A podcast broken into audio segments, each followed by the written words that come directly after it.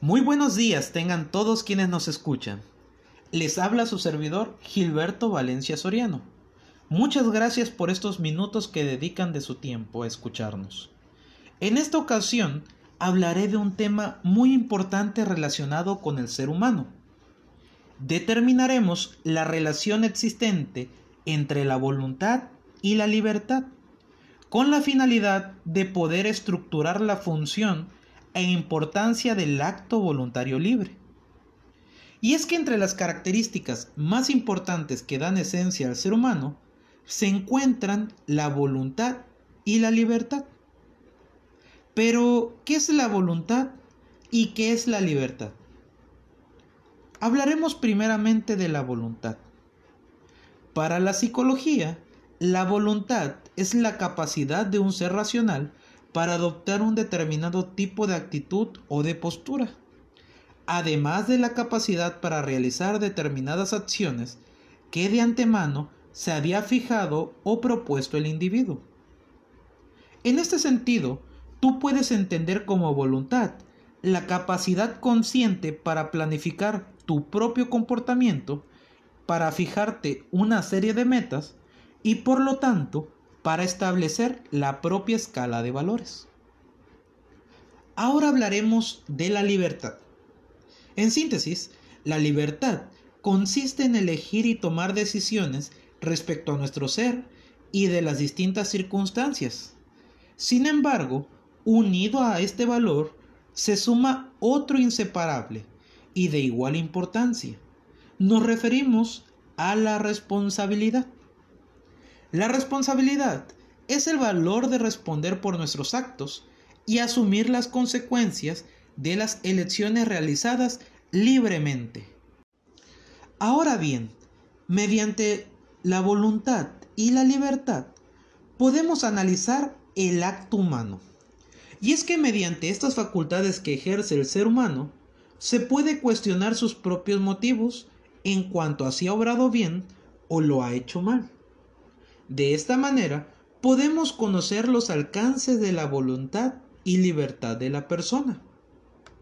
Puede entenderse como motivo todo aquello que impulsa al ser humano a alcanzar un fin determinado. La conciencia de un fin y la decisión de alcanzarlo convierten el acto humano o moral en un acto voluntario, un acto realizado en libertad en tanto la decisión de realizar un fin presupone su elección entre otros. La elección de alcanzar un fin elevado con medios no adecuados no lo justifica y por el contrario oscurece la acción del ser humano convirtiéndolo en un acto ruin. Mientras que la acción humana que alcanza un fin por medio, por ejemplo, del esfuerzo propio, lo convierten en una virtud o en un acto honorable. La estrategia para contribuir en la formación de la voluntad es procurar en los jóvenes la dirección de metas a las cuales aspirar, cultivar la espiritualidad y volver al humanismo que busca el bien colectivo y el propio. El trabajo para la formación de la voluntad implica que el individuo sea crítico para encontrarse a sí mismo y cuestione las prácticas personales. Además es muy importante que fomente el ejercicio de la libertad, ya que eso le hará un propósito en la vida.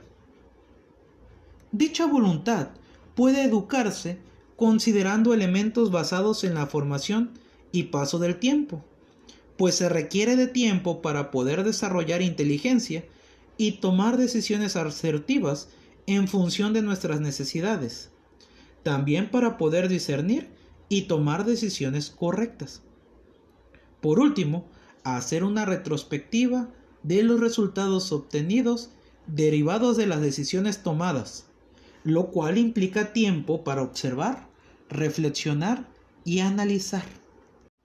También implica generar vínculos en tanto la inteligencia se desarrolla a través del contacto afectivo con nuestros pares, y estos a su vez pueden ser los padres o miembros importantes y significativos para nosotros de nuestra familia, entorno escolar y formativo.